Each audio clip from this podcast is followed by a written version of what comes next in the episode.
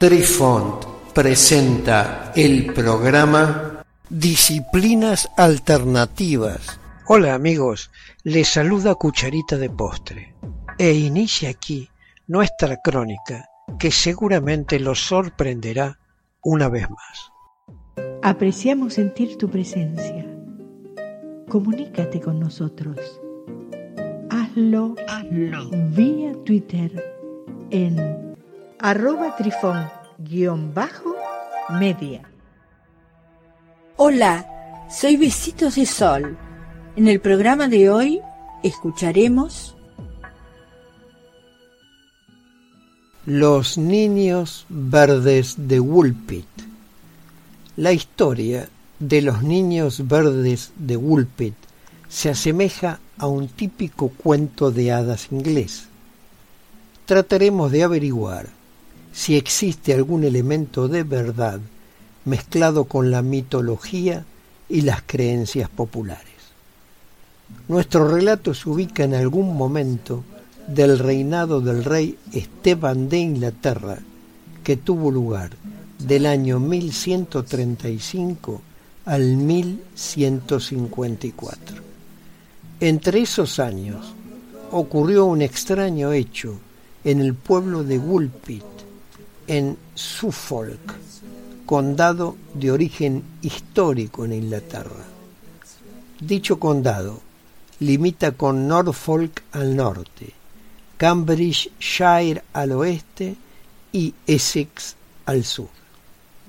Dicha ciudad, durante la Edad Media, perteneció a la abadía de Bury St. Edmunds y formó parte de una de las zonas más densamente pobladas de la Inglaterra rural.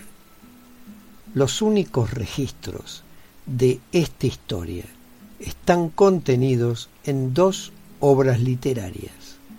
Una, la de William de Newburgh en su libro Historia Rerum Anglicarum, y la otra de Ralph de Cogeshall en su obra Chronicum Anglicanum escritos aproximadamente en el año 1189 el primero y en el 1220 el segundo. William afirma que lo narrado en su historia se basa en informes de varias fuentes confiables. Por el contrario, Ralph incorpora información de Sir Richard de Calne, quien dio refugio a los niños verdes en su mansión situada a 10 kilómetros al norte de Woolpit. Vayamos pues al relato. Era el tiempo de cosecha y mientras los segadores trabajaban en los campos, dos niños pequeños aparecieron de pronto. Salieron de zanjas profundas excavada para atrapar lobos, conocida como Pozo de Lobos, de ahí el nombre de la aldea, Woolpit.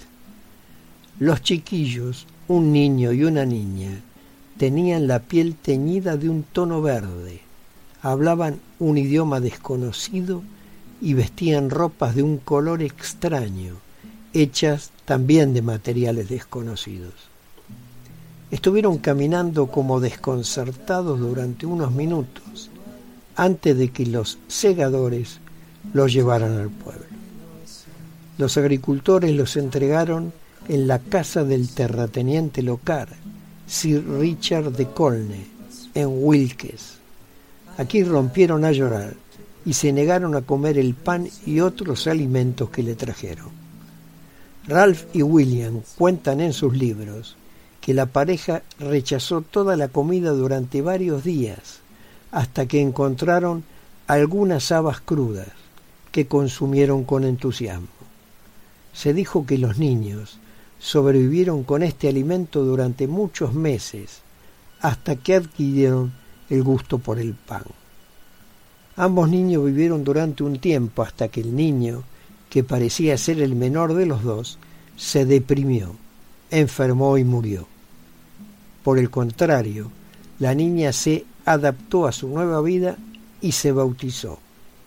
Su piel perdió gradualmente su color verde original y se convirtió en una joven sana y bella. Aprendió el idioma inglés y luego se casó con un hombre Kings Lynn en el vecino condado de Norfolk.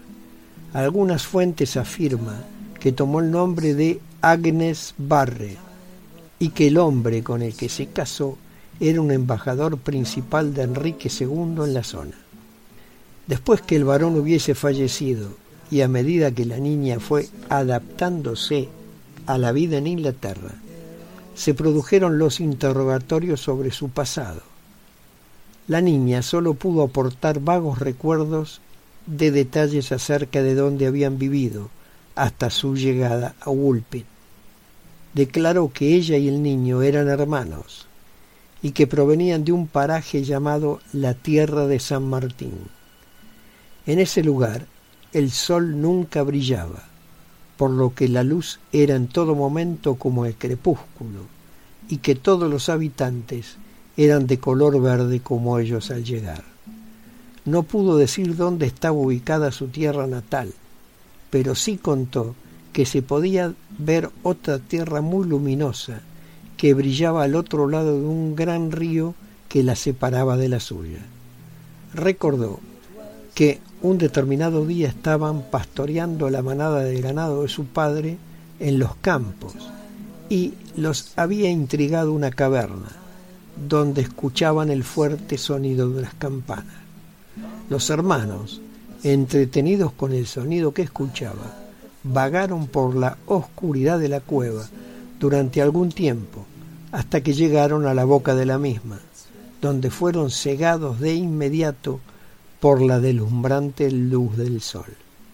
Se tumbaron aturdidos sobre el terreno antes de que el ruido de los segadores los aterrorizara y se levantaron para intentar escapar, pero no pudieron volver a localizar la boca de salida de la caverna antes de ser atrapados.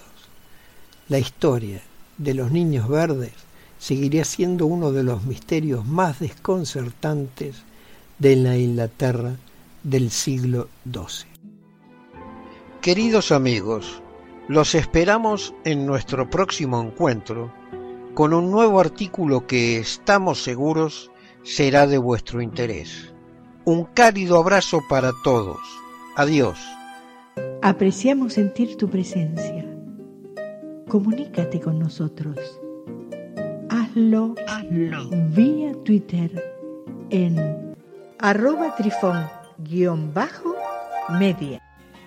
Este episodio lo encuentras en Anchor, Spotify y en tus plataformas favoritas. Hasta siempre amigos. Besitos de sol y cucharita de postre les dicen gracias por pensar.